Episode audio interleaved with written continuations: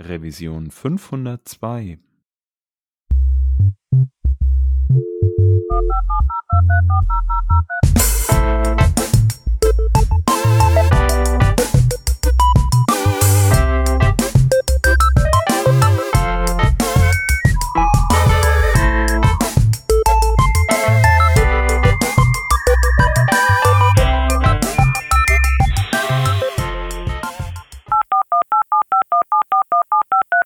Diese Revision von Working Draft wird euch präsentiert von Lotum. Wenn auf eurer Visitenkarte Fullstack Web und oder Mobile Entwicklerin oder Entwickler steht, dann braucht ihr vielleicht bald ein neues Visitenkartendesign. Denn Lotum will euch anheuern und ihr wollt da auch arbeiten. Bei Lotum werden super erfolgreiche Casual Mobile Games entwickelt und zwar ganz auf eigene Faust. Banken, Investoren und dergleichen haben da nichts zu melden. Nur im Dienste der Millionen Spielerinnen und Spieler jonglieren kleine Teams mit TypeScript und Vue, mit Node und Kotlin sowie mit Flutter, Dart, Google Cloud und allem, was sonst so in einem modernen Stack dazugehört. Ihr habt all das nicht zu 100% auf dem Kasten, kein Problem. Das Weiterbildungsbudget hat buchstäblich keine Grenzen. On top gibt's ein nagelneues Hightech-Büro, kostenloses Mittagessen und nicht zuletzt die Gelegenheit, Produkte zu entwickeln, die jeden Tag viele Millionen von Nutzerinnen und Nutzern erreichen. Macht es also wie der King of Rock'n'Roll und lasst euch im beschaulichen Bad Nauheim stationieren. Das liegt auf halbem Wege zwischen Frankfurt und Gießen. Nur geht ihr besser nicht zur US Army, sondern zu lotum.com slash workingdraft und bewerbt euch dort. Das schreibt sich L-O-T-U-M.com slash workingdraft. Wir bedanken uns bei Lotum für die Unterstützung von dieser Revision von Working Draft.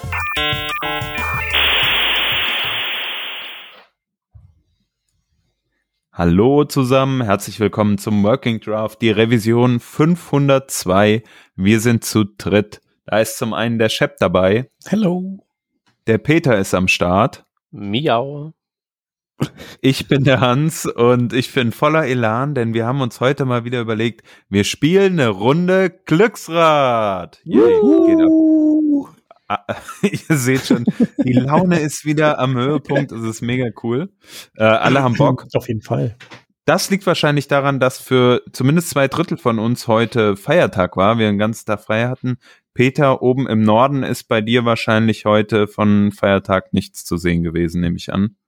Ich glaube nicht, dass Feiertag ist. Ähm, doch, ich hätte es mitbekommen, wenn es wäre. Das stimmt. Ich habe hier ja tatsächlich abhängig Beschäftigte im Haushalt.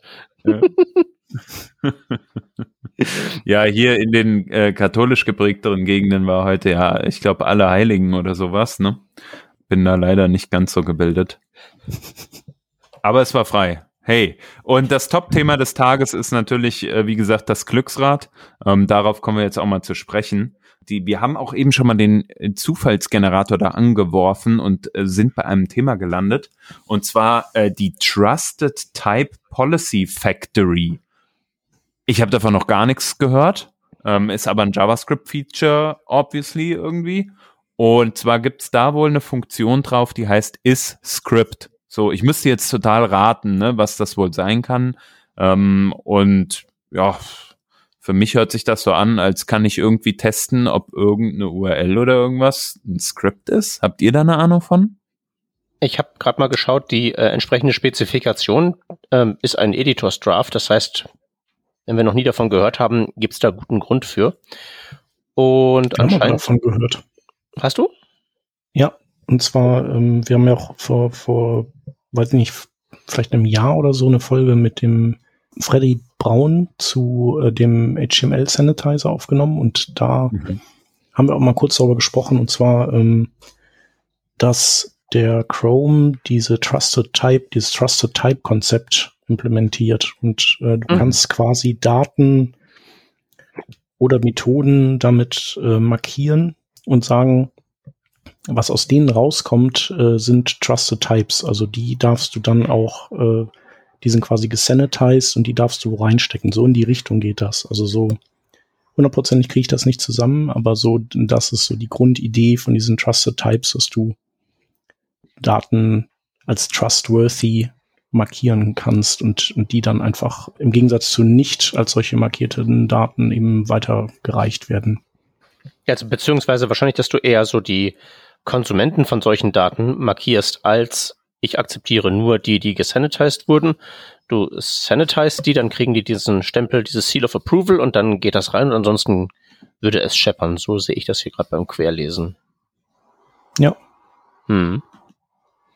Okay. Ähm, irgendwelche Implementierungen gibt's davon? Ähm, na doch, in Chrome und halt eben in allen Chrome-Derivaten sehe ich hier gerade von dieser, zumindest von dieser script-Methode, die wir da gefunden haben. Ja. Ja, ist ganz interessant, ne? Ich, ich sagte ja, ist Script URL, also das, also ich sagte etwas äh, ähnliches, nämlich ob eine URL einem Script entspricht und das kann man halt mit dieser is Script URL herausfinden, aber auch da muss man halt irgendwie hm, erstmal eine ja gesanitized URL Object irgendwie erzeugen ähm, über über die Policy hinaus sozusagen. Ich weiß nicht genau, was muss man da machen, um so eine Policy zu generieren? Äh, wenn du dich weiterklickst, dann Ja. glaube ich, ist ein Example, wie du eine Cre äh, Policy erzeugen kannst. Ah ja. Genau, wir verlinken das auf jeden Fall mal. Also da gibt's dann auch ähm, auf diesem äh, Trusted Type Policy Factory gibt's dann eine Create Policy Function und in die steckt man praktisch zwei ja, ähm, äh, Attribute rein, einmal einen Namen dafür und dann eine Policy Configuration. Hm. Ich Über würde die eher man- sagen, ist es nicht eine, eine Methode, die dann äh, das, was man da reingibt, irgendwie sanitized? Hm, Ja. User-Defined Functions, ja, anscheinend. Okay. Und dann geht man quasi implizit wohl davon aus, dass wenn man dann Dinge aufruft mit dieser Methode, die dann korrekt escaped sind. Aber da kann natürlich auch einiges schiefgehen, theoretisch. Ja gut, es ist halt notwendigerweise einfach nur ein Standardweg. Also ich meine, wenn du so eine API nicht hast, wo du halt eben sagst, äh, dieser Input, der in diese Function reingesteckt wird, muss vorher einen Sanitizing-Weg durchschritten haben. Also wenn du diese, diese, diesen Standard nicht hast, dann musst du dir halt selber was ausdenken, dann machst du am Ende das Gleiche. Ja? Jetzt gibt's halt nur sozusagen einen, einen, einen Trampelpfad, an dem alle entlang gehen können und die halt eben sagen, okay, meine Sanitizer-Funktion stecke ich in dieses Create Policy-Ding rein, dann fällt da ein standardisiertes Objekt mit einem standardisierten Interface raus und dann ist das halt immer noch nicht gesichert, dass irgendwas sanitized ist, aber zumindest gibt's halt das offizielle Verfahren, so interpretiere ich das. Hm. Ja. Okay. Also ich habe es auf jeden Fall noch nie verwendet. Ähm, ich denke mal, gerade wenn man äh, vielleicht als Framework unterwegs ist und da vielleicht Module ähm, von einem anderen Framework oder ähnlichem einbinden möchte, dass man dann so ein Verfahren nutzt. Was Ja, könnt im ihr noch für Bei, bei allem möglichen User-Input, ne? Also ich meine, du kannst ja Hm. alle möglichen irgendwie URLs craften und solange, wenn der Angreifer halt eben weiß, an irgendeiner Stelle kommt das in ein SVG rein, dann kann der da irgendwelche Vektoren aufmachen Mhm. und schieß mich tot. Also, also im, im Prinzip müsste das halt sozusagen, also ne, in einer idealen Welt hast du das halt sozusagen vom, vom Start weg in die Plattform eingebaut, aber die Welt haben wir natürlich nicht. Und jetzt ist es halt eben jedes Entwicklers, jeder Entwicklerin eigene Verantwortung, das zu machen.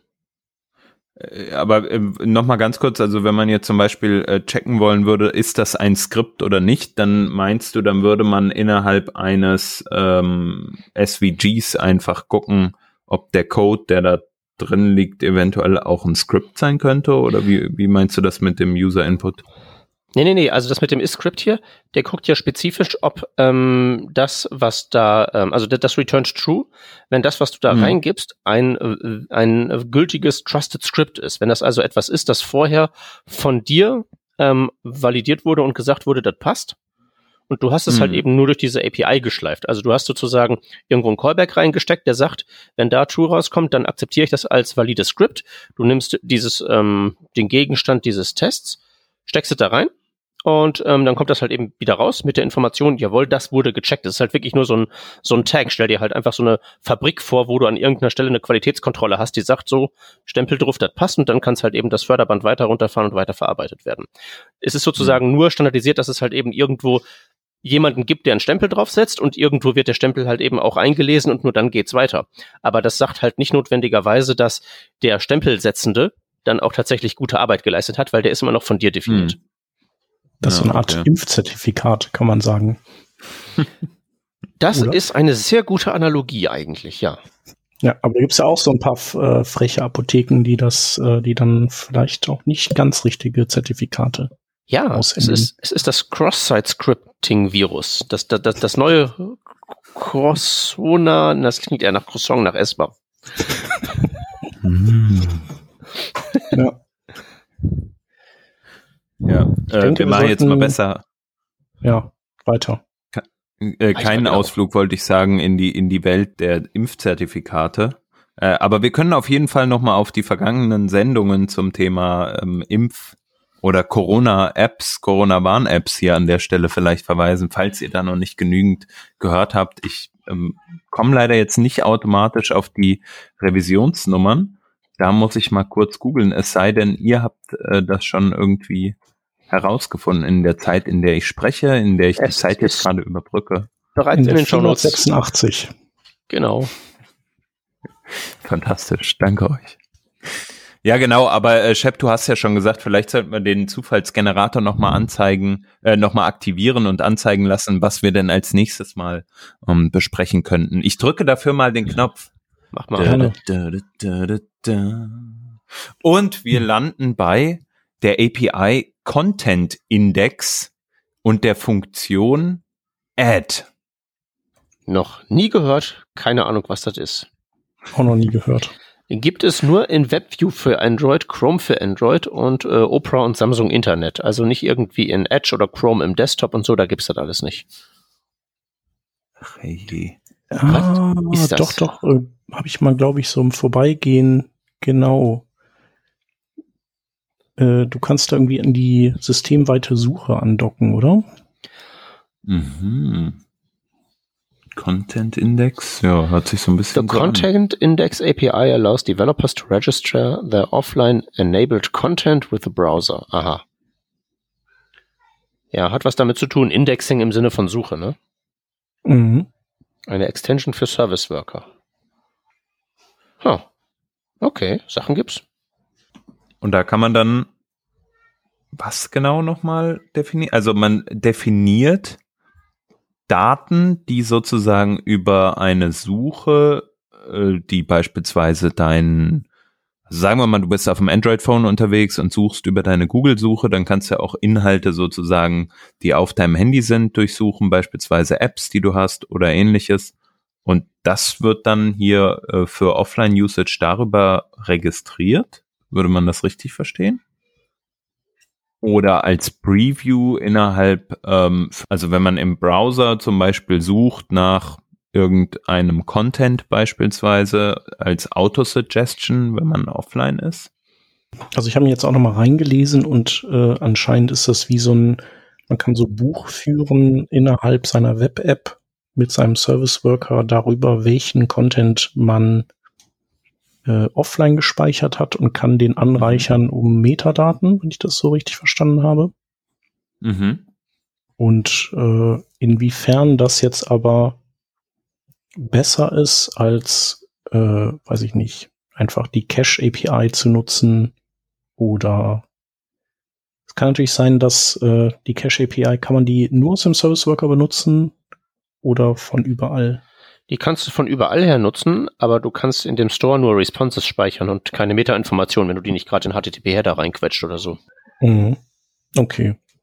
Dann ist das vielleicht einfach sozusagen ein bisschen, bisschen äh, zugänglichere API, als jetzt äh, IndexDB nehmen zu müssen oder so. Ja, genau, weil das würdest du nämlich sonst machen, wenn du, die, wenn du Meta-Informationen halt haben willst, ne? Ja. Genau. Okay, das heißt aber meine Annahme über ähm, durchsuchbare Sachen ist damit eigentlich hinfällig, ne? Das ist nicht der Fall. Ich glaube, das ist gar nicht so festgelegt. Also wenn das jetzt so den gleichen Vibe hat wie die restlichen Service-Worker-Spezifikationen und so, dann Ja. steht da ja eigentlich nur drin, mit der API kannst du dem Browser halt mitteilen, das und das und das.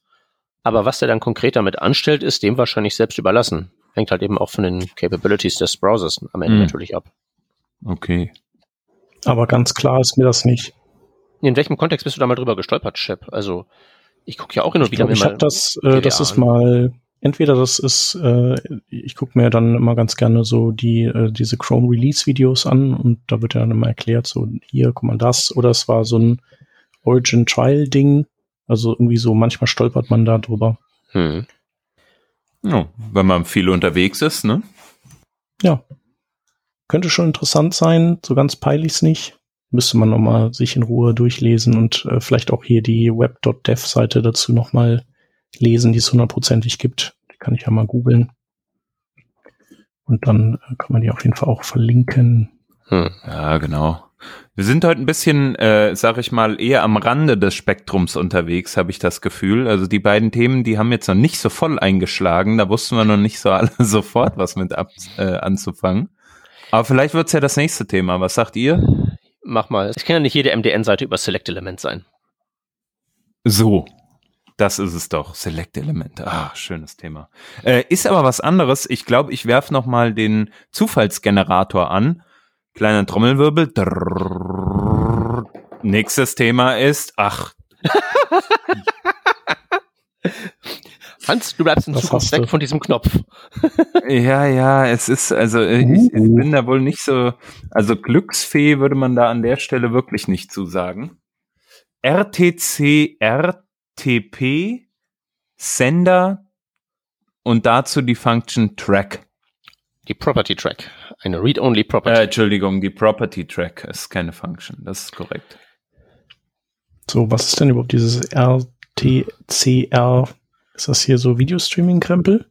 ja, es ist, ist es. Und Media Streams, da kannst du ja irgendwie so Videostream plus Audio-Stream plus Untertitelstream und so zusammenlayern. Und dann kannst du damit, äh, kannst du das streamen, kannst du das aufnehmen und so Späßchen machen. Mhm. TCP-Sender. Gehört wohl zu WebRTC dazu. Jo. Ähm, weil RTC ist ja da drin, was jetzt dann RTP noch Sender ist, habe ich jetzt keine Ahnung. RTCP, RTC DTLS Transport. Ich glaube, da nehme ich eine Library für. Ich weiß nicht, was es macht, aber wenn ich das benutzen muss, nehme ich da irgendeine Library für, damit ich das nicht selber machen muss, glaube ich. Ja. es wird aber von allen Browsern unterstützt. Außer Internet Explorer. Also es ist Ja. auf jeden Fall WebRTC, ja. Hm. Ja. Mhm. Ja, äh, vielleicht können wir mal was zu, zum äh, Status von WebRTC äh, so als kleiner Ausflug, irgendwie als kleinen Ausflug äh, machen. Ähm, ich weiß nicht, habt ihr WebRTC in letzter Zeit in irgendeiner Art und Weise mal verwendet? Ich habe versucht, mit dem Media Recorder zu arbeiten und habe das sehr schnell eingestellt. Warum? Mein Plan war, ich rendere Frames, also wirklich so mit einem Canvas-Element PNG für PNG für PNG. Und ich wollte Mhm. ein Videofile draus machen. Und dann habe ich mir gedacht, ja wunderbar, gibt ja diesen Media Recorder und da kannst du einfach einen Stream reinfüttern. Und dann habe ich so in meiner Naivität gedacht, okay, dann tust du da halt einfach einen Stream rein und dann nimmst du das auf und Mhm. dann hast du am Ende irgendwie so ein WebM-File oder so. Aber das stellt sich halt eben raus, ähm, obwohl die API dafür da ist, dass du halt auch wirklich aus dem Canvas-Element da irgendwie so deine Image-Data rausholst und die da reinballerst, ist das halt absolut kein Präzisionswerkzeug, womit du irgendwie sagen kannst, ich habe hier jetzt irgendwie 60 Frames und ich will halt eben mit gegebener Framerate da dann am Ende ein Video rausfallen haben und das soll auch genau so und so lang sein. Also das ist halt wirklich dafür da, dass du damit was mitschneidest, was halt irgendwie so dir lossy aus dem WebRTC-Stream rausfällt. Und das hat halt überhaupt nicht gereicht für das, was ich da machen wollte. Ja, ansonsten habe ich WebRTC eigentlich immer nur über irgendeine Library verwendet und auch nur für Spielereien, ganz ehrlich. Ja. Ja, ist schon so Special Interest Zeug, ne? Und ähm, habt ihr da irgendwie eine Empfehlung für eine gute Go-To-Library? Überhaupt kein Plan. Ich habe halt auch wirklich nur rumgespielt und dann so gesagt, ah ja, es funktioniert, moving on. Ja. Aber ich glaube, es gibt halt viel so, äh, tatsächlich so Anbieter wie, ähm, wie heißen die denn, die, diese schwedischen, die, äh, die, die auch mal dieses Whereby, glaube ich, ursprünglich gebaut hatten. Die äh, haben dann quasi so ein SDK, das du dann einfach einbindest bei dir. Mhm. Ja. Und ähm, dann wälzt du das quasi alles ab an die und hast dann quasi, nutzt deren Service dafür. Ja, ich glaube, das so würde ist, ich das auch machen. das ist, glaube ich, tatsächlich auch das, wie man es heutzutage machen muss. Also so WebRTC, also so äh, Voice, kann man ja wirklich komplett äh, irgendwo einkaufen. Ich habe mal gelernt, dass Clubhouse, dieses, das ist ja auch so eine Video, äh, Audio-Chat-Gedingsel-App. Die haben einfach nur, also die haben halt die App gebaut, aber so die komplette Infrastruktur mit Voice, das ist einfach ein Software-as-a-Service-Ding, das die sich eingekauft haben. Das wird komplett durch andere abgewickelt. Wenn ich jetzt drüber nachdenke, wenn ich heute sowas bauen würde, würde ich wahrscheinlich nicht mal eine Library nehmen, sondern irgendwie sowas. Gibt's halt Mhm. irgendwie ein paar Dollar und dann läuft die Kiste. Ja. Lieber bei als Make an der Stelle dann. Ja, oder willst du hier WebRTC-PT Sender DTMF Properties implementieren? Ich nicht. Ich Ja. habe hier noch irgendwie, Fachmann dafür werden. Ja, oh, lieber nicht. Äh, ich habe hier noch Adapter gefunden. Ich weiß nicht, ob euch das was sagt. Ähm, das äh, gibt sich, beschreibt sich hier als Shim to isolate apps from spec changes and prefix differences in WebRTC. Also schon mal zumindest einen äh, Browser-Shim, der halt ähm, alles befüllt und äh, sozusagen normalisiert, was man nicht dreimal schreiben möchte für verschiedenste Browser. Hm. Ja, Okay, aber ich ich glaube, denke, wir sollten, ja. wir starten einen neuen Möchtest du noch mal Versuch. oder hast, komm, diesmal schaffst du nichts. Ja, Uh, Vielleicht probieren wir CSS es einfach nochmal. Invalid. Genau, genau. Wir sind hier bei einem äh, Huch, tollen. ich habe jetzt noch mal gedrückt. Ah, ja, Aber wir gut, machen das komm. trotzdem, oder? CSS Selectors invalid MDN, das, weil Das bei uns scrollt das dann immer direkt weg. So, hier ist es. genau. Input invalid. Background color pink. Uh. Ah ja, cool, da bin ich auch drauf. Äh, verlinken wir auch nochmal. Also äh, praktisch Pseudoklasse invalid auf irgendeinen Input gelegt und wenn dann da ein ja, äh, irgendeinen ne, nen Pattern drauf liegt oder man beispielsweise das als URL-Type ausgezeichnet hat oder als E-Mail-Type ähm, oder oder oder, dann äh, passiert es, wenn man da eine falsche Eingabe eingibt, dass man da ein extra Styling für das Element vergeben kann. Kennen wahrscheinlich die aller, allermeisten von uns, nehme ich einfach mal an. Äh, vielleicht auch von den Zuhörerinnen und Zuhörern. Ähm, ja, es ist ganz nett, um den Kundinnen und Kunden, die auf der Website unterwegs sind, ein bisschen Instant Feedback zu geben für die Eingabe, die auf so einem Element äh, dann verläuft. Ne? Man kann ja auch da dann noch was anderes draus machen, als nur die Hintergrundfarbe zu verändern. Ist es wirklich nice? Weil äh, Klagepunkt Nummer eins ist ja immer, gehst auf das Formular, musst alles ausfüllen, ab Werk ist erstmal alles invalid. Ja, das wäre auch mein. Das, Dann ist erstmal alles einfällt. rot und, und dann ist es irgendwie erstmal doof, weil das ja erstmal checkt ja wirklich nur den HTML5-Status. So von der Gültigkeit her ist das Required-Feld ausgefüllt und ist es wirklich eine E-Mail-Adresse oder sieht es Mhm. zumindest grob so aus. Also wenn es leer wäre zum Beispiel, hätte man schon das Problem, ähm, wenn es dann required ist, dass es rot angezeigt wird, meinst du? Genau. Müsste man sich halt überlegen, ob man dafür ein extra Pattern schreibt oder so wie es man es wahrscheinlich in den allermeisten Fällen macht, äh, dass man das per JavaScript dann nachrüstet und eine eigene Klasse drauf wirft. Ja, oder man macht halt beides. Also was ich, was ich halt eigentlich ganz nett finde, ist halt so, wenn man diese HTML5-Formularvalidierung einigermaßen durchdrungen hat, dann kann man die ja extenden. Und dann kann man das ja auch in sozusagen Framework-kompatiblen Code gießen und so. Also wenn ich irgendwie ein Formular bauen muss mit React oder so, dann mache ich das zwar mit der HTML5-Formularvalidierung, aber dann gibt's halt so ein State wie, da muss der Cursor mal drin gewesen sein, ehe ich die Invalid-Klasse greifen lasse. Und ja, unter Mhm. der Haube mache ich das dann mit so einer Klasse setzen, aber es läuft halt immer darauf hinaus, dass ich diesen eingebauten Mechanismus im Browser nutze, weil äh, er ist halt da und ist abwärtskompatibel und und so weiter und so weiter und so weiter. Und ich extende halt persönlich immer das, die HTML5-Formularvalidierung mit dem, was ich halt noch so haben möchte. Statt irgendwie alles neu zu erfinden, was so die meisten Formularvalidierungs-Libraries so machen. Ja. Ja, das stimmt natürlich. Ähm, was aber ähm, ja vielleicht auch noch ein, ein interessanter Ansatz, also du sagtest gerade, du, du erweiterst dann halt einfach die äh, Formularvalidierung, aber was ich irgendwie noch so im Hinterkopf habe, ist, dass es äh, ein sehr, sehr komplexes Unterfangen ist und ähm, irgendwie früher auch nicht trivial oder nicht so einfach funktioniert hat, Cross-Browser. Erinnere ich mich da irgendwie falsch? Nö, das stimmt schon. Also so zu Anbeginn der Zeiten gab es Formularvalidierung nur im Opera-Browser, als er damals noch eine eigene Engine hatte. Mhm. Aber das ist auch ziemlich lange her, so meines äh, Wissens. Also Formularvalidierung ja. an sich wird, glaube ich, ganz gut supported. Und die API ist auch nicht so komplex. Es ist halt eben tatsächlich so, du hast nicht viel davon. Wenn du jetzt ja so mit dem typischen äh, Software Engineering Mindset hingehst und so sagst, ich entwerfe, erfinde jetzt mal irgendwie alles neu und mach das mal einmal alles ordentlich, mhm. hast du es tendenziell ein bisschen einfacher, als wenn du dir halt erst den Standard drauf schaffen müsstest und das dann extendest. Also ich habe halt auch kein gutes Argument dafür, warum ich das extende. Ich denke halt nur so, das ist irgendwie schon die Hälfte da und ich weiß es schon dann habe ich einen Vorteil davon, wenn ich es einfach extende im Vergleich zu jemandem, der es nicht weiß und der sich einfach, der es einfacher hat, wenn ähm, man es dann komplett neu schreibt. Weißt du? Mhm.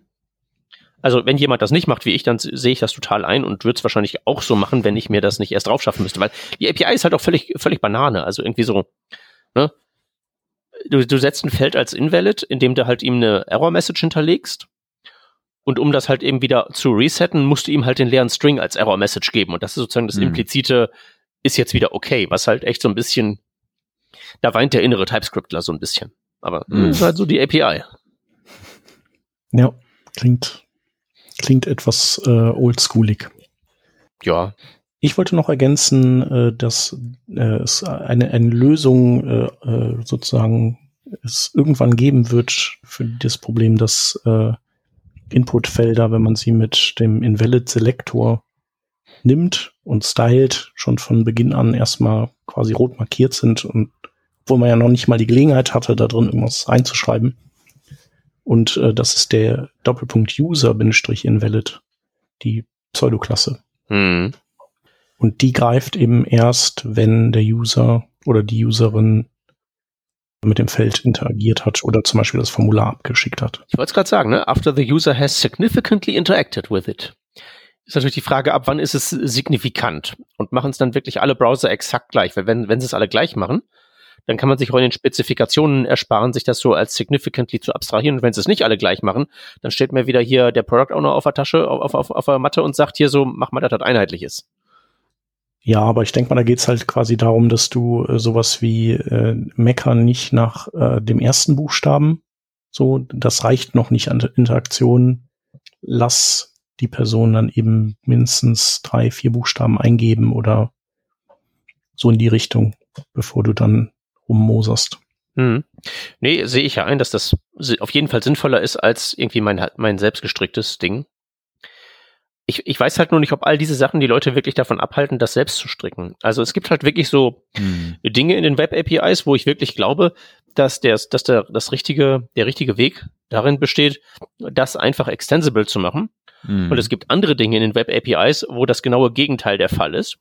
Und alle ähm, Web APIs und Standards dem gleichen Paradigma zu unterwerfen, finde ich halt immer so ein bisschen fragwürdig. Also in meinem Eindruck ist das so, das gibt halt so ein Pendel, das so hin und her schwingt von wir bieten jetzt ganz viele Features ab Werk an und dann haben wir halt irgendwie so einen Videoplayer, der eine Blackbox ist, aber funktioniert und wir haben irgendwie so einen Application Cache, der eine Blackbox ist und der funktioniert und oh nee, wir müssen das ja alles extensible machen. Jetzt haben wir Houdini und Web Components aber dann ist es halt irgendwie alles wieder super kleinteilig. Ich glaube, das wäre halt eben sinnvoll, das irgendwie so zu trennen, dass wirklich Formularvalidierung primär ein Hook ist für unser eins, dass wir uns da reinhängen können und das extenden können. Und dass nicht so sehr versucht wird, über so Dinge wie valid und invalid oder ähm, ja, dann halt eben dieses User invalid oder so zu antizipieren, was wir wohl haben möchten, weil wir wollen nicht all das Gleiche haben und wenn wir all das Gleiche haben wollen, dann nicht jederzeit das Gleiche, sondern kommt es halt eben mhm. drauf an, an welchem Projekt wir schrauben.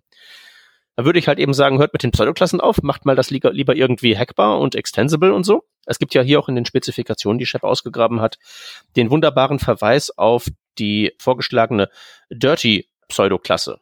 Also einfach so Doppelpunkt Dirty für, also einen definierten Punkt für, da hat jemand mit interagiert und ich könnte mir ja dieses User Invalid ähm, bei Bedarf herleiten aus der Invalid Pseudoklasse und der Dirty Pseudoklasse zum mhm. Beispiel. So mache ich das dann bei Formularen meistens. Also ich habe dann so eine Dirty-Klasse die ich setze und, und dann, wenn die da ist, plus die Invalid Pseudo-Klasse, dann mache ich Dinge.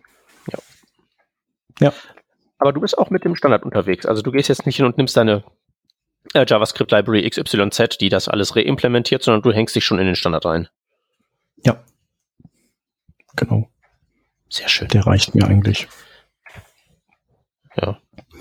Genau, und äh, unterstützt wird das schon im Firefox, um das der Vollständigkeit halber zu sagen. Äh, Dirty oder User Invalid? Äh, User Invalid. Hm. Genau. Immerhin etwas.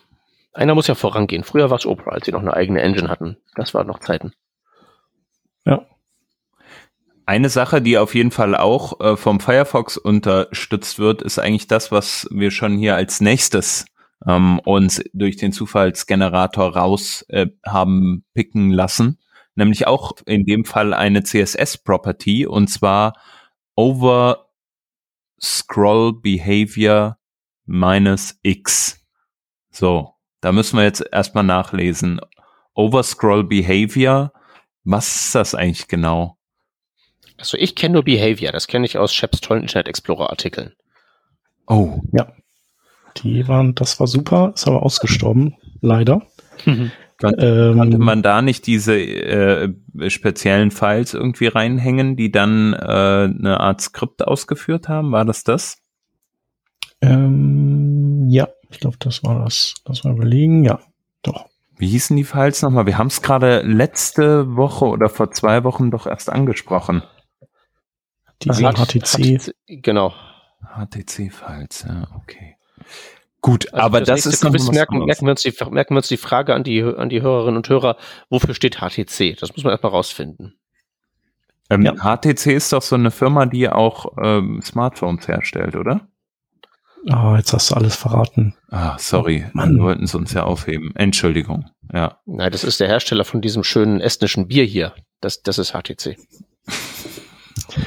ähm, nee, dieses Overscroll Behavior, ich glaube, das äh, setzt du ein, wenn, äh, wenn man zum Beispiel einen äh, Dialog hat, den man scrollen kann oder so eine Off-Canvas-Navigation und da wenn du dann mit der, sagen wir mal, mit der Maus drauf gehst und mhm. äh, das Mausrad runterscrollen lässt, oder eben in dem Fall, weil wir jetzt Overscroll Behavior X haben, also quasi du das auf irgendwie hinkriegst, äh, in der Horizontalen zu scrollen, dann äh, steuerst du damit, ähm, zum Beispiel indem du das äh, Contain setzt, dass wenn du an, an die äußerste horizontale Kante dieses äh, Dialogs oder dieses, dieser Navigation kommst, dass das, ähm, dass das Scrollen dann nicht weitergeht und sozusagen angewendet wird auf dein äh, Dokument darunter. Also dann, ah. das fließt dann quasi nicht durch wie so ein Wasserfall, sondern du sagst so, nee, stopp, bitte nicht. Also ich meine, das, ich weiß nicht, hattet ihr bestimmt auch schon mal, dass ihr so ein Ding habt und dann, oh, ey, warum scrollt er jetzt, warum scrollt er jetzt noch die Seite darunter? Das, die ist doch gerade weggeblendet. Ja. Ich erinnere mhm. mich noch ganz, ganz lebhaft daran, damals bei ähm, dem CSS Modal, einem ja, CSS-basierten Dialog, den ich damals mal gebaut habe, ohne JavaScript initial. Da war das auch ein Riesenproblem. Wie kriegt man das in den Griff? Ne? Und was man dann irgendwann gemacht hat, ist dann doch mit JavaScript sich voran zu hacken und zu sagen, okay, man setzt halt eine Klasse auf den Body und versucht da einen Overflow Hidden irgendwie draufzusetzen. Das klappt halt alles nicht so geil. Ähm, von daher ist es mega gut. Also praktisch auch, also was man ja eigentlich sagen kann, ist, wenn man innerhalb eines scrollbaren Dokuments ein weiteres oder ein Element hat, was sozusagen in sich scrollbar ist. Ne? Das kann ja auch äh, irgendwas sein, keine Ahnung, eine Gallery oder so, gerade wenn man über hori horizontal spricht oder so. Und man kann diese äh, scrollen und das darunterliegende Element kann man auch horizontal scrollen. Wenn man dann das Ende erreicht, wie ist dann das Verhalten, wenn man weiter scrollt. Ne? Und wenn der Cursor halt über diesem genau. Element ist, kann man halt sagen, nee, bitte nicht weiter scrollen oder scroll automatisiert weiter. Ähm, ja, das ist ja auf jeden Fall, ähm, sage ich mal, gerade in dem Use Case, den du genannt hattest, Chap, äh, mega hilfreich. Klar, wenn man dann außerhalb doch wieder scrollt, okay, aber man kann ja auch ein Overlay hinzufügen und dann kann man halt nicht weiter scrollen bei so einem, bei so einem Model. Mega cooles Behavior auf jeden Fall. Ja. Nee, ist auch recht praktisch. Und äh, Unterstützung ist natürlich auch immer relevant. Also Chrome, Firefox und Opera unterstützen das. Leider nicht unterstützen tut das der Internet Explorer. Schade. Ähm, auch nur partial der Edge. Und zwar. Ähm, ja, wobei Das kommt mir ein bisschen komisch vor. Hm. Also es müsste ja eigentlich äh, das wahrscheinlich nicht aktuell. Das ist nicht aktuell, Ähm, meinst du? Nee, ich glaube, das bezieht sich noch auf den äh, alten, mit der alten Engine. Da ist ja so Mhm. ein Partial Support in dem, in dem äh, Versionsnummer 18.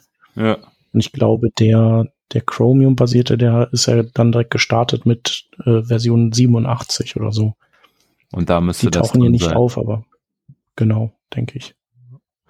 Was ich eher schade finde, ist, dass der Safari das nicht unterstützt. Weil Ja, ich finde, gerade auf so Touch-Devices hat man das auch äh, manchmal, dass das so, oder? Also der Hm. scheint, der scheint wohl aber einen Bug zu haben. Also es ist nicht so, dass er es gar nicht unterstützt, oder? Ah, Ich doch. glaube, das ist nur der Implementation-Bug. Ja, also okay. der quasi, wo jemand gesagt hat, das wäre total toll, wenn ihr das macht. Und der jetzt da verrottet. Hast du recht, hätte ich erst mal lesen sollen. Ähm, ja, genau, aber dafür ist es natürlich äh, sehr, sehr interessant. Dieser Bug wurde auch schon 2017 im September, also vor vier Jahren, tatsächlich angefragt. Und leider noch nicht implementiert. Schade. Genau, auf Android äh, funktioniert es dementsprechend auch mit Chrome beispielsweise oder mit der WebView, aber nicht mit Safari auf iOS. Ich habe aber noch hier was zu ergänzen. Und zwar, äh, also man kann es wohl im aktuellen Safari in den experimentellen Features aktivieren. Mhm.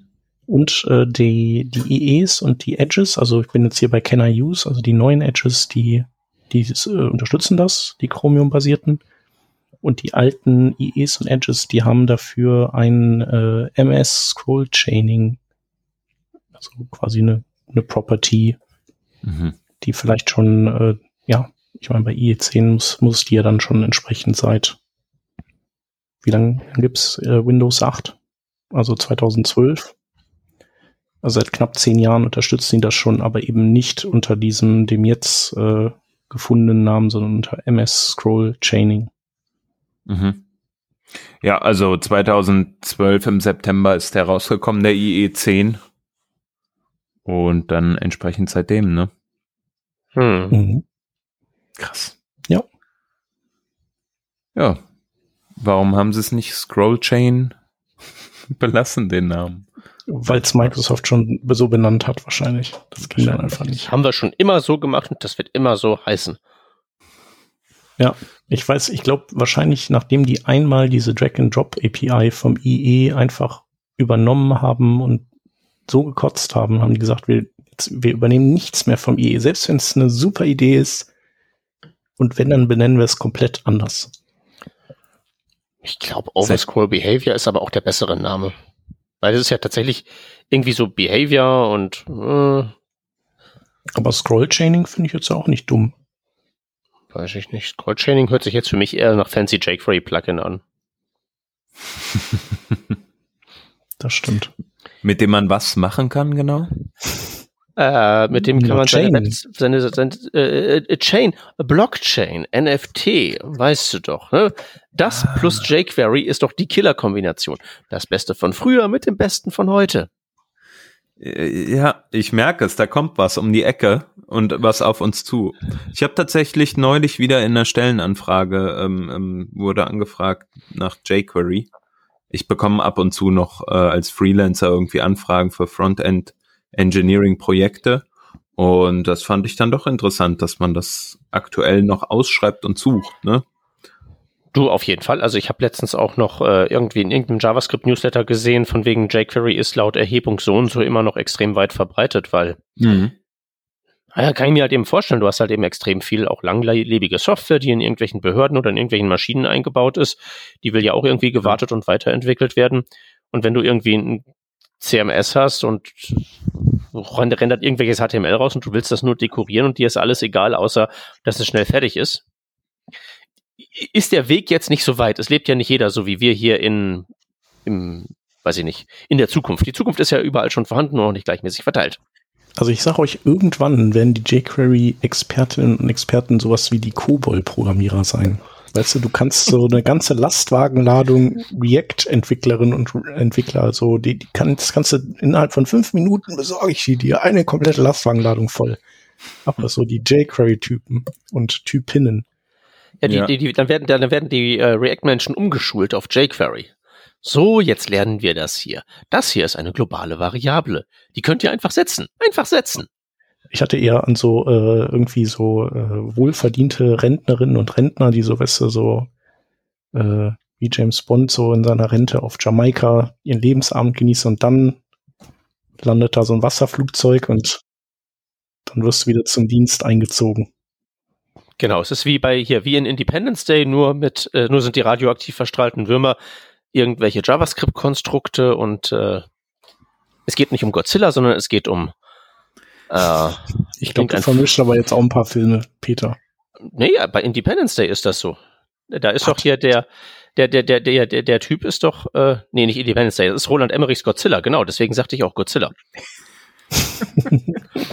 Aber mal eine andere Frage nach einem anderen Godzilla, nämlich ähm, Warum äh, weiß ich das? Prototype ist ja jetzt schon ein paar Jahre auch nicht mehr so in. Und ich fand äh, so der Umstieg damals äh, von Prototype auf jQuery, klar, es gab tendenziell viel weniger JavaScript, was irgendwie ähm, so in der Welt aktiv war. Aber das ging ja doch recht zügig, ne? Und also eine Prototype-Anfrage habe ich irgendwie noch nie bekommen. Naja, gut, aber das war ja auch noch nie so populär. Also das musst du ja auch Mhm. immer in absoluten Zahlen sehen. Ähm, das war ja, Ja. das war damals sicherlich irgendwie so der, ähm, vergleichsweise populär, aber das wurde ja tatsächlich dann von jQuery irgendwie äh, weggehauen. Aber der äh, große Fisch damals ist ein sehr viel kleinerer Fisch als der große Fisch heute. Ich bin gespannt, ähm, wie das dann sein wird. Und wenn es dann später wirklich mal so ist, dass man dann seinen Lebensabend damit verbringt und sich nochmal äh, die, die Event-API von jQuery reinzieht, warum nicht? Oder Deferred, da muss man so Deferred nochmal verstehen. Was war das nochmal und wie funktioniert das? Und warum gibt's eigentlich dot Deferred? Und gab's dann nicht auch noch dot Promise irgendwann? Oder wie war das? Ja, seit jQuery 3.0 sind diese komischen Defers ja äh, Promise-kompatibel. Ach, Also möglicherweise ist es gar nicht so schlimm, wenn du in irgendeinem, in irgendeinem jQuery-Projekt dann landest in deinem hohen Alter, wo eine 3 vorne dran ist. Ja, aber wenn Da- die dann noch IE8 supporten müssen, naja, anderes Thema ist vielleicht was für äh, eine Ja, andere Ich habe Sendung. auch äh, eine unangenehme Sache euch zu sagen. Ich bin nämlich noch mal auf den Zufallsgenerator Maus gerutscht und äh, hab da Bitte aufgeklickt. Und er wollte wieder was mit äh, RGC. Das machen wir aber auf gar keinen Fall, sondern Nein. einer von euch drückt einfach noch mal. Komm, Ja, komm. ich drück mal. Ich drück mal. Ich Ach, super, mal. super Sache. Ich habe schon oft genug äh, das heute Abend. YOLO. Ha, natürlich. HTML. Manifest Icons. Das hatten wir schon mal. Ich glaube Ja, dann. auch. Dann weg damit. Ich drück einfach nochmal. Ah, Oh. Shep, du als So. Alterspräsident der hier Anwesenden, erzähl doch mal. Wie war das damals? also wir haben erwürfelt das HTML-Element Menu-Item, beziehungsweise es könnte auch ein Attribut sein. Es ist aber ein Element. Element.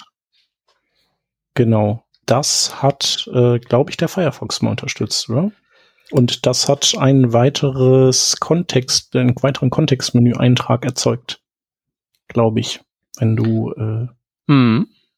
Rechtsklick gemacht hast, glaube ich. Hm, hm. Ich meine auch, dass es das war. Ja, the HTML uh, uh, element represents a command that the user is able to invoke through a pop-up menu. This includes context menus as well as menus that might be atta- attached to a menu button.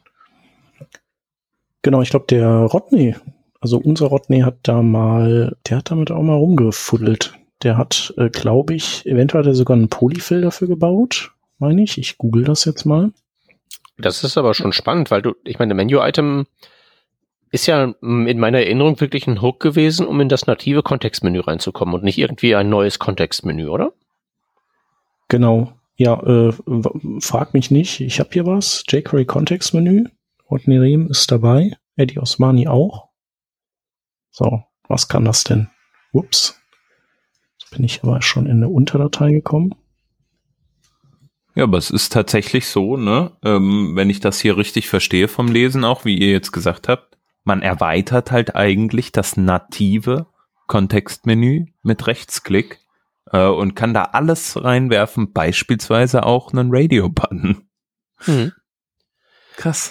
Ich habe jetzt gerade mal in den HTML5-Spezifikationen gefunden. Ähm, da ist es exakt einmal erwähnt unter den Non-Conforming Features. Da ist es so in bester Gesellschaft von so JavaScript-Applets und Frameset und so. Also die Sachen, die man halt echt nicht mehr benutzen sollte. Und die dann halt eben auch nicht mehr ordentlich supported werden von den Browsern. Also Frames halt schon. Aber Menu-Item. Ich denke mal, das Problem an Menu-Item wird wohl sein, dass es äh, dass sowas eben schwierig cross-device zu implementieren ist, oder? Schwierig, Weil, meinst du? Oder äh, wollten Sie sagen unmöglich? Vielleicht auch unmöglich. Also vielleicht stammt das ja eben auch aus einer Zeit, ich weiß ja nicht, wann das da irgendwie erdacht wurde, ersonnen wurde, äh, aber wo man einfach jetzt ähm, mobile Devices noch nicht so richtig ja mit mit bedacht hat. Oder? Und ich glaube, der Rodney, der hat dieses jQuery äh, Kontextmenü-Ding da gibt's auch eine, eine Demo für, die, die ersetzt das Kontextmenü. Oder du, du kannst ein Kontextmenü an Elemente dran machen. Ich schmeiße euch hier nochmal den mhm. Demo-Link noch rein. Hm. Und ich glaube, der Rodney hat einen Polyfill gemacht, der das nutzt, um auf den anderen Browsern, die es nicht unterstützen, im Kontextmenü auch zu haben. Mhm.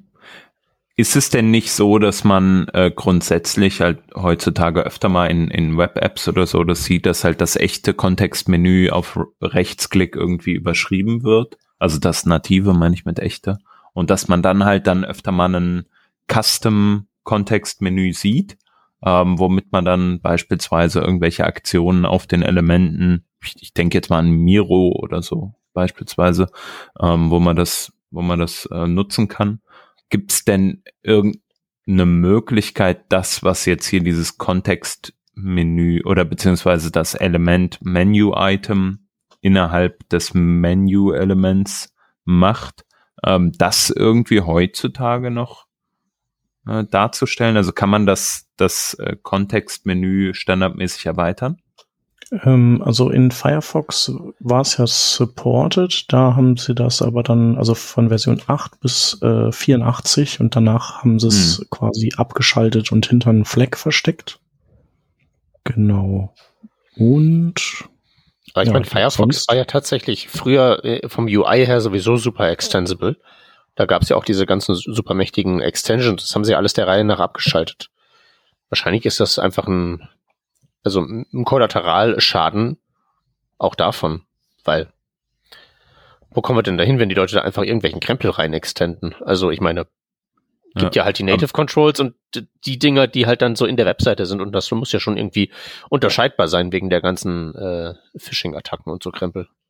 Aber das heißt, es gibt eigentlich keine Möglichkeit mehr heute, das entweder, also einfach nur zu erweitern, sondern man muss dann komplett halt auf das Event Kontextmenü irgendwie hören, das preventen und dann äh, ein eigenes Kontextmenü rendern.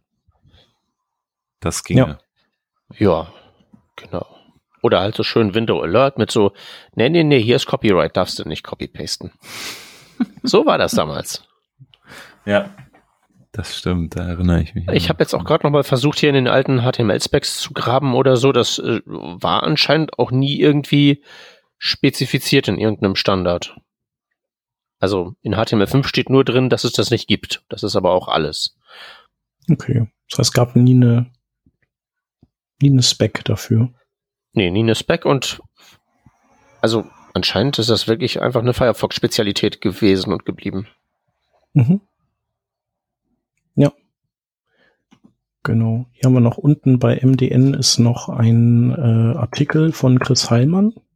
HTML5 Context Menus in Firefox, Screencasts and Code. Das ist vielleicht noch ganz cool so für. Für die Archäologen unter uns. Genau. ja, witzig. Alrighty. Alrighty. Gehen wir doch noch mal äh, noch einen Schritt weiter. Machen wir noch eins. Mal mindestens, würde ich sagen. Ja, komm, ähm, Chef, probier du mal dein Glück. Ich, also vielleicht wird's ja gut, wenn du bewusst klickst. Okay, ich versuch's.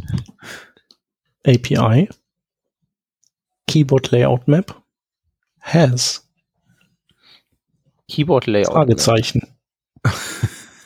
Experimental. This is an experimental Okay. technology. So, da sind wir mal wieder genau an der richtigen Stelle gelandet. Äh, die passt doch heute perfekt ins Bild, würde ich sagen.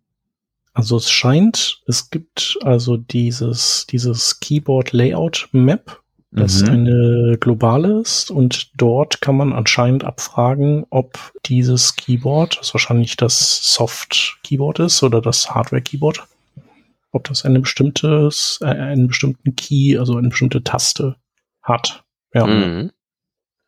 Also beispielsweise jetzt, wenn man halt irgendwie Umlaute kann man ja nur auf der deutschen Taste oder auf deutschen Tastaturen irgendwie wiederfinden vielleicht.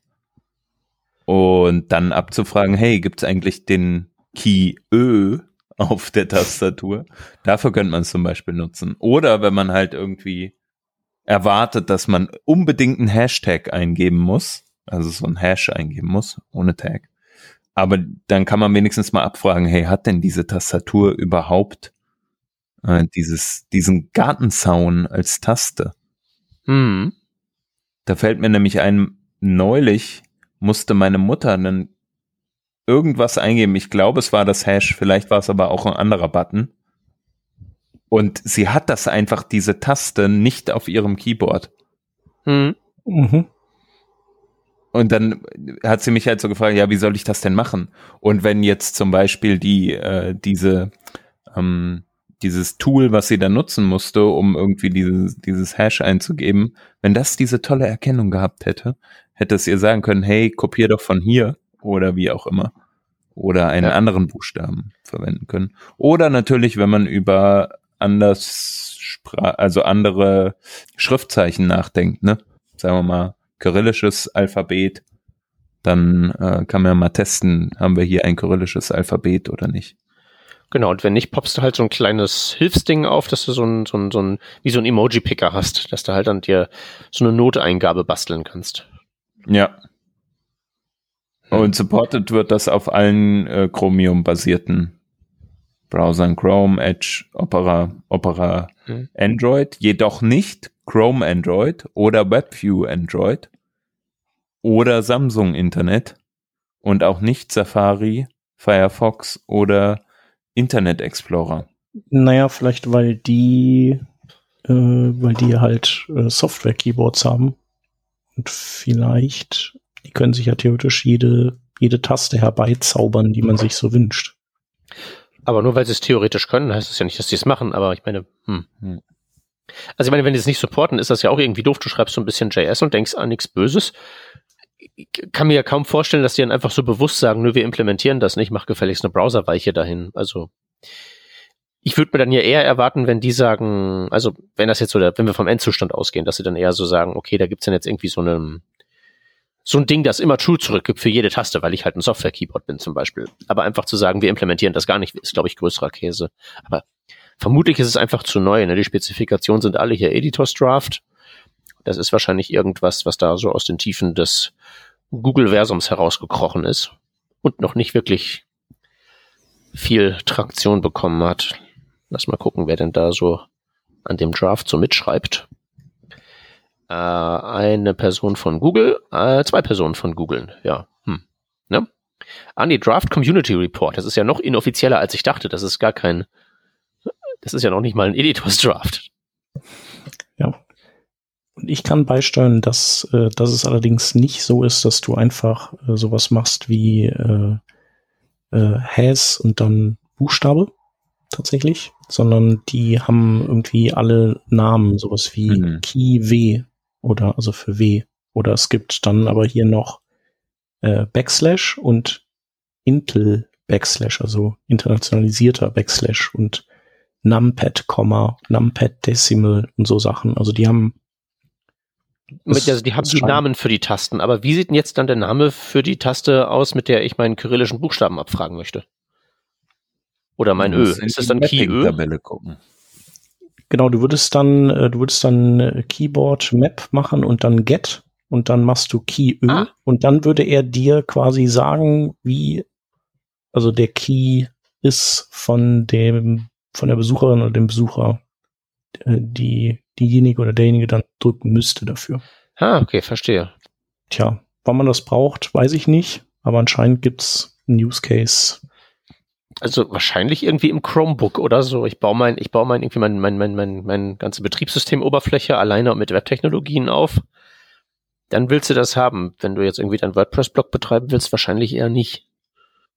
Nee, Ich denke an irgendwie so ein Authentifizierungstool oder so, wenn, oder äh, ein Capture oder sowas, wenn du halt irgendeinen Text eingeben musst, aber diese Buchstaben vielleicht nicht vorhanden sind oder irgendwie sowas, I don't know. Ich hatte, ich hatte vorhin so die Idee eines äh, irgendwie, du reist in fernes Land und du willst da irgendwie das äh, Metrosystem benutzen, Ja. aber äh, ne, sind halt eben irgendwie Buchstaben da und du willst halt irgendwie die Fahrplanauskunft von der russischen Metro benutzen und du Hm. hast halt nur die Information auf dem Zettel, okay, so ist diese Station geschrieben und dann musst du die ja irgendwie eintippen.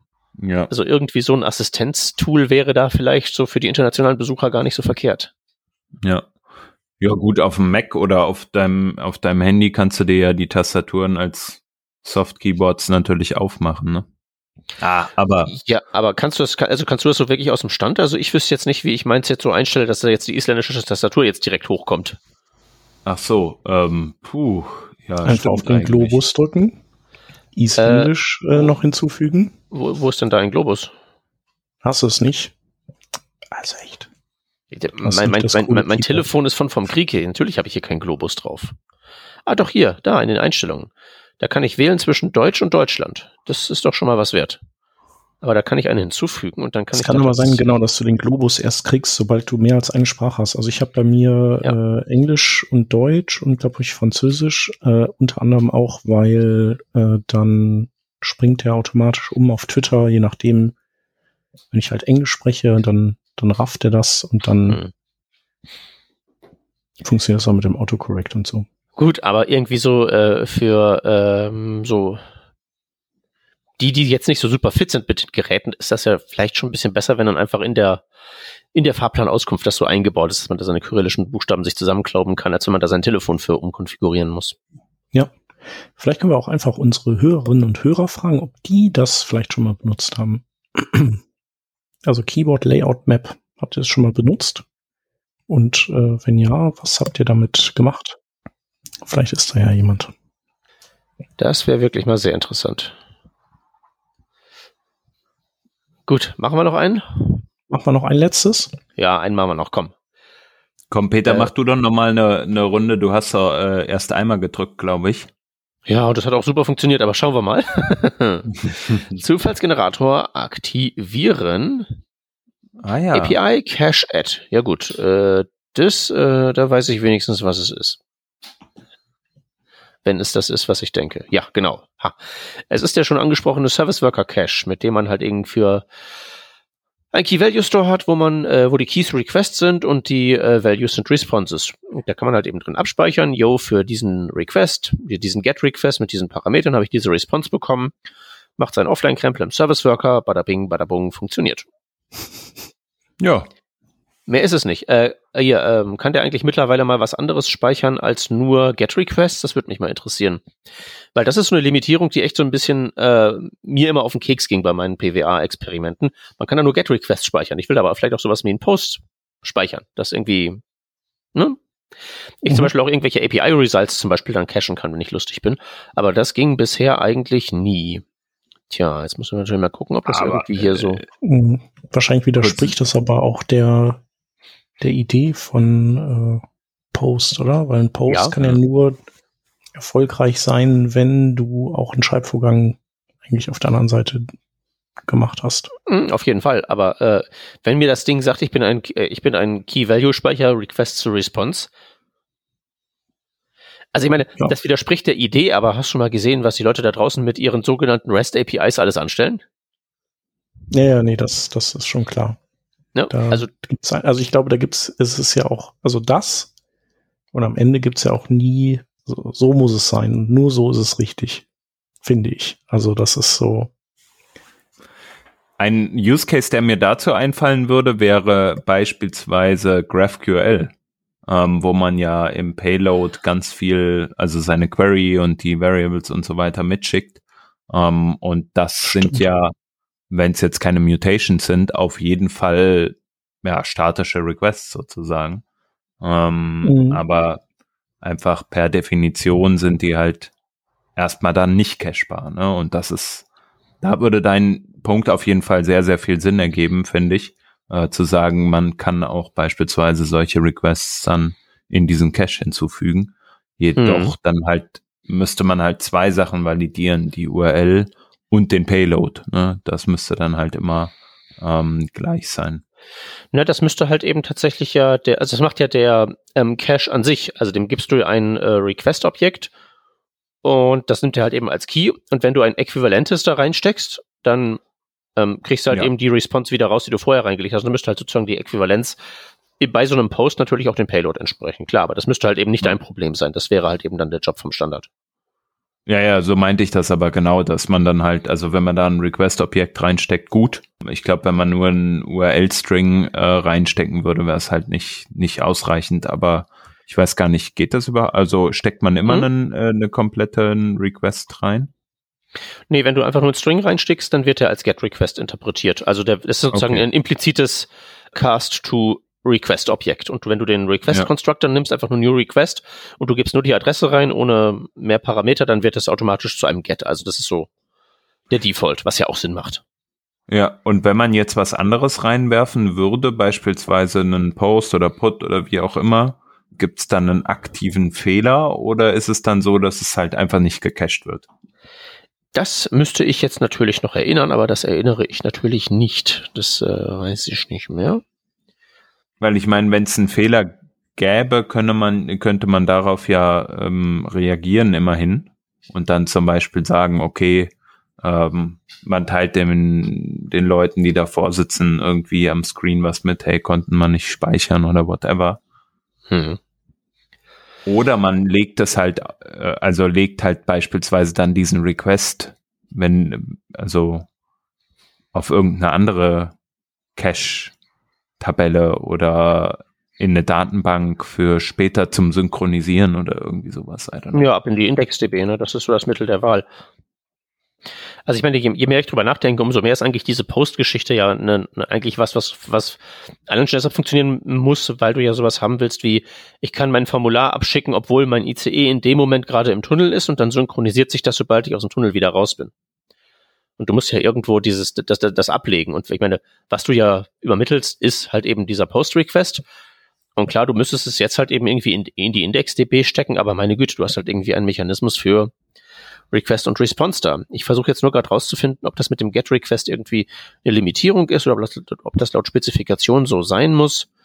Aber das weiß ich. Finde ich, glaube ich, gerade mal nicht raus. So richtig. Add Request Info. Hm, hm, hm. Live-Spezifikationslesen. Ach, dann verweist er mich auf die Spec, ne? Von, von der Fetch API. Das ist ja auch schön. Tja, hm, hm, hm, hm, hm. keine Ahnung, muss ich ganz ehrlich gestehen. Ja, das sind schön, schön moderne Web-Spezifikationen, die alle so sagen, ja, um diesen Algorithmus durchzuführen, musst du diese drei Subschritte ausführen. Und die drei Subschritte sind wieder irgendwelche Subalgorithmen, die aus sieben Subschritten bestehen. Äh, ja, keine Ahnung. Also ich weiß nur, dass es auf jeden Fall, als mich, ich mich zuletzt damit intensiv befasst habe, einfach nicht ging. Und ich fand das arg frustrierend. Ja, frag doch mal den äh, Jake Archibald. Der ist doch hier der, der Spezi, der alles weiß. Ja, den könnte ich fragen. Ich habe aber irgendwo auch ein Experiment in meinen Slide-Ordnern rumliegen, wo das einfach so mal nachgebaut ist. Das müsste ich nur finden. Mhm. Naja, aber auch vielleicht zur, zur Rationale, warum das nicht unterstützt wird, ob das oder ob das, also ist das so einfach nur ein Implementierungsbottleneck oder hat man nicht dran gedacht oder macht man es halt absichtlich nicht? Naja, das müsste man ja tatsächlich den Spezifikationen entnehmen können, wenn man mehr Zeit hätte. Weil, wenn es nur mit Get gehen soll, steht das ja drin. Ähm, und ansonsten halt eben nicht bla bla bla. Der meckert halt eben, wenn der Statuscode nicht mit zwei anfängt, das ist schon klar.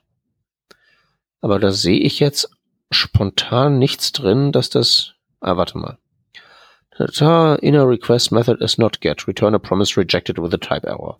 Okay, dann ist das offenbar so spezifiziert, dass das nur mit get geht. Und ansonsten gibt's einen Type-Error, einen ordnungsgemäßen, und dann kann man wirklich darauf reagieren und sagen, yo, Nutzer, funktioniert nicht, wobei dann das Problem tatsächlich entwicklerseitig ist, weil dann hätte man ja diesen Request niemals in den Cache umleiten sollen, weil ja spezifiziert ist, dass das mit nicht get Request nicht geht. Jo.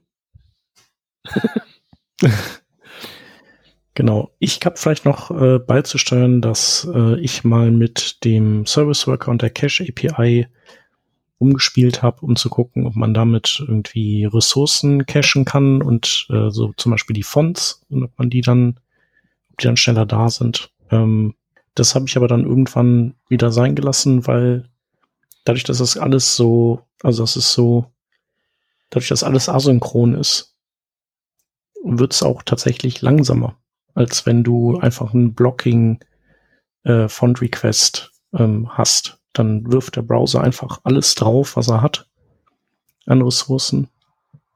Während diese ganzen äh, gechainten Promises teilweise in Anführungszeichen ewig brauchen. Vielleicht hat sich das auch schon wieder ein bisschen geändert, aber äh, das sind dann halt schon so 100 Millisekunden, die das dauert. Wow. Und das ist halt schon, das siehst du halt bei Fonts vor allem, wenn die dann nicht da sind und erst später reinploppen. Mhm. Ähm, genau, deswegen war das gar nicht so super cool, wie ich dachte, dass es sein könnte. Weißt du, wo da die Zeit verbrannt wird? Ist das irgendwie so Disk.io oder, oder ähm, Microtask Queue oder? Keine Ahnung. Hm. Ich, also ich, ich glaube, es ist halt einfach dadurch, dass äh, so vieles äh, mittlerweile dann äh, asynchron gemacht wird, hast du da so einen ganzen Stapel Dinge, die alle irgendwie gleichzeitig so ein bisschen abgearbeitet werden. Ähm, was ja auch äh, oft gut ist, weil du mhm. ja so ein Non-Blocking-Ding hast. Aber wenn du was einfach schnell brauchst, dann, äh, dann möchtest du vielleicht einfach, dass der Browser erstmal kurz alles beiseite legt und diese eine Aufgabe so schnell wie möglich erledigt, synchron und dann geht's weiter. Hm. Und der Vergleich jetzt, Frontladen ist langsam über einen Service Worker, steht im Vergleich zu, also wo ist es nicht langsam? Normaler Browser-Cache, der aufgewärmt ist oder? Ja, so zum Beispiel Local Storage ist halt viel schneller. Ja, gut. Von dem wird ja zweimal abgeraten, weil der ist ja eben nicht asynchron und blockierend, aber genau das ist halt dessen Vorteil. Oder eben weiß, einfach der integrierte Browser-Cache. Also einfach äh, anständige Cache-Header setzen und dann ist auch gut. Ja. ja das, das Problem ist halt eben, ähm, die beiden Sachen lassen sich halt nicht so ohne weiteres generalisieren, ne? Also weil dein Local Storage ist halt so lange gut, bis es halt eben tatsächlich zu lange braucht, blockierenderweise. Und der Browser Cache muss halt eben auch erstmal befüllt sein. Das kannst du halt ja nicht einfach so sagen mit äh, irgendwie so wie beim Service Worker, dass du einfach so runterprogrammierst das und das hat gefälligst im Cache zu sein. Genau, beim Service Worker, da weißt du halt, äh, also der, der evoked ja Sachen, glaube ich, nicht einfach, ohne dich zu fragen. Oder zumindest nicht so, also da muss schon viel passieren. Der kann deine komplette App ja ejecten, wenn er will, aber halt eben nicht Teile aus deinem Cache. Mhm. Genau. Ja. Hm. Also lohnt sich auf jeden Fall nicht dafür, tatsächlich um Sachen irgendwie offline zu halten oder so, ist das, ist das super. Aber nicht so, nicht als Beschleunigungsmaßnahme. Nö, nicht im generellen Fall jedenfalls. Das stimmt schon. Ja, stellt sich halt eben raus, man sollte die APIs wirklich dafür verwenden, wofür sie gedacht sind. Ja. Genau. Ach so, und dann ist es natürlich auch noch JavaScript. Da muss ja dann auch noch mal der Interpreter erstmal hochfahren, ne? Während äh, das andere sich im Netzwerk-Stack abspielt, also die serverseitig gesetzten Cache-Header und der ganze Kram. Hm. Ja, ansonsten hätte ich zum Cache auch noch beizutragen, was man nie vergessen darf. Den, was hatten wir vorhin schon, den kann man nicht nur im Service Worker benutzen, den gibt's auch in der ganz normalen Browser API. Was jetzt erstmal für sich genommen so praktisch nicht ist, weil warum würde man außerhalb vom Service Worker Sachen cachen wollen? Aber wenn man eine Service Worker App schon mal hat und man will mal an eine gespeicherte Response ran, muss man diese Abfrage nicht unbedingt über den Service Worker äh, proxifizieren. Das geht auch direkt einfach im, im Browser.js. Mhm. Es ist ja ein Origin, da geht das. Ja, cool. Tjo. Ja. Dann Dann würde ich sagen, verlagern wir ähm, diese, dieses Thema, genau wie die anderen, auch in unseren ähm, ja, mentalen Cache, würde ich sagen. Oh, sehr schön. Und Ja. äh, Und laden den in den Shownotes ab. So machen wir das, genau. Und ähm, wahrscheinlich äh, habt ihr jetzt beim Zuhören euch gedacht, hm, an der einen oder anderen Stelle hätte ich bestimmt was Cooles hinzufügen können. Wenn ihr das äh, gedacht habt, dann schreibt uns doch mal auf Twitter oder äh, unter die Show Notes äh, in unserer Website. Oder noch besser, kommt uns hier besuchen und werdet mal Gast in einer unserer Folgen. Wenn ihr Bock habt, schreibt uns einfach an. Danke fürs Zuhören cool, Peter und Shep, dass ihr immer wieder so viel wusstet. Ich habe wieder was gelernt. Danke dafür und wir hören uns nächste Woche wieder. Alles klar. Das machen wir. Tschüssi. Dann schönen Abend euch. Genau. Bis tschüss. dahin. Ciao.